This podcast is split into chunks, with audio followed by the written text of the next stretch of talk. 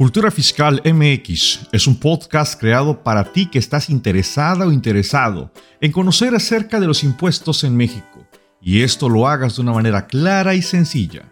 Mi nombre es Mario Beltrán y te invito a que me acompañes con estos comentarios fiscales.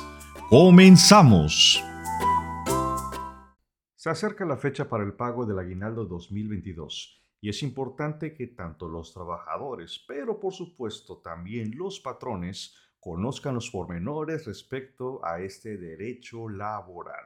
Así que prepárate para que nos acompañes en este episodio de nuestro podcast Cultura Fiscal MX. Mi nombre es Mario Beltrán e iniciamos. Hay que tener en cuenta que el aguinaldo, desde el punto de vista de la Ley Federal del Trabajo, es un derecho que tienen los trabajadores, independientemente de la figura legal o contractual que se pueda establecer, es un derecho laboral. Así, tenemos que preguntarnos si la persona que recibe los servicios de una persona, en este caso, de una persona física, es un trabajador. ¿A qué me refiero? Que exista el concepto de la subordinación. En pocas palabras, que haya el pago de un salario, que haya el deber de obediencia, que se fije hora de entrada, hora de salida, entre otras cuestiones. Y esto porque lo comento, porque hay algunos casos en los cuales ciertas empresas utilizan la figura fiscal de la asimulación a salarios. el término correcto es asimilación a salarios para evitar la carga de las cuotas obrero-patronales y con ellos se escudan para no pagar los derechos laborales, como el caso del aguinaldo. Así entonces, si estamos ante la presencia de una relación laboral donde exista un patrón y un trabajador, este trabajador tiene derecho a recibir el aguinaldo desde un día de labores, independientemente de su antigüedad. ¿A qué me refiero? Podemos tener un trabajador que tenga 18 años de antigüedad, pero su aguinaldo se va a computar desde el 1 de enero hasta el 31 de diciembre de 2022. Otro caso que pudiera precisarse es que un trabajador haya iniciado a laborar, pensemos el día 1 de julio 2022, bien, tendremos que hacer un cálculo proporcional, pero abundaré más adelante. Así entonces, todos los trabajadores tienen derecho a este aguinaldo y va a consistir particularmente el pagar 15 días de salario diario por lo menos, salvo que algún patrón otorgue 20 días, 30 días, 60 días, dependiendo. Pero la prestación mínima legal son 15 días. Ahora una pregunta, ¿cuándo es que se debe de pagar este aguinaldo? Hay algunas personas que refieren que es a más tardar el día 20 de diciembre pero la legislación no señala esa fecha, dice antes del día 20 de diciembre, por lo tanto, para 2022, la fecha límite del pago del aguinaldo será a más tarde el día lunes 19 de diciembre de 2022, toda vez que si se incumple con esta obligación, pues tendremos una multa como patrones, claro está, de 4.811 pesos a 481.100 pesos importante. Comprendo que pueden haber situaciones económicas que no permitan pues el cumplir con esta obligación, pero es importante hacerlos considerando necesarios para cumplir con la obligación laboral.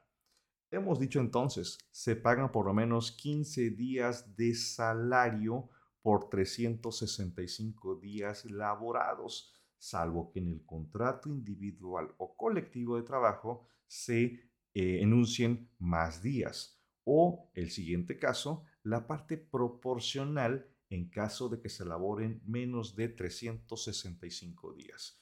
Vamos a ver un ejemplo.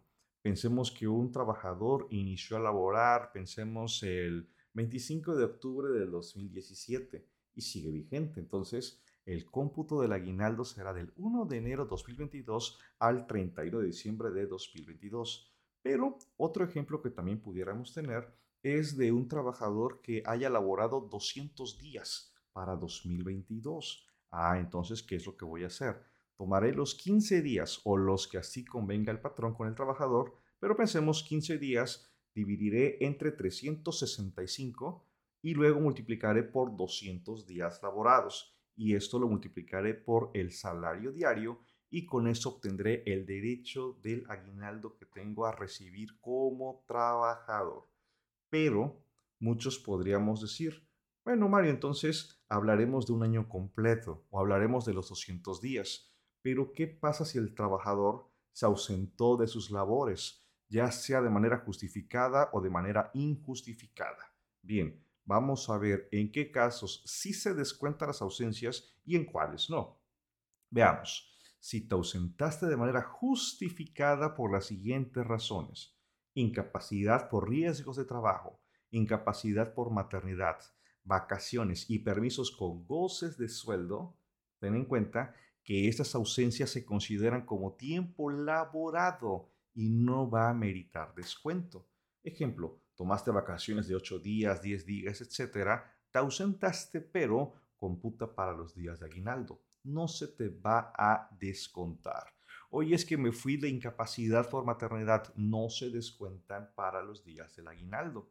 No obstante lo anterior, si te ausentaste por incapacidad temporal y esta se produjo por enfermedad general no profesional, estos días de ausencia se van a descontar del tiempo laborado.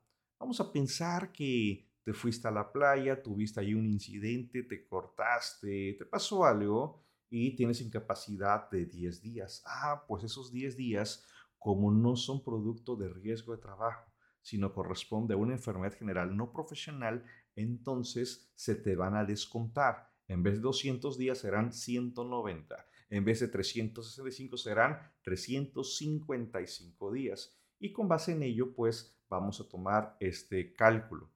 Ahora, hay que tomar en cuenta los salarios o el salario que en efecto perciba el trabajador a la fecha de pago.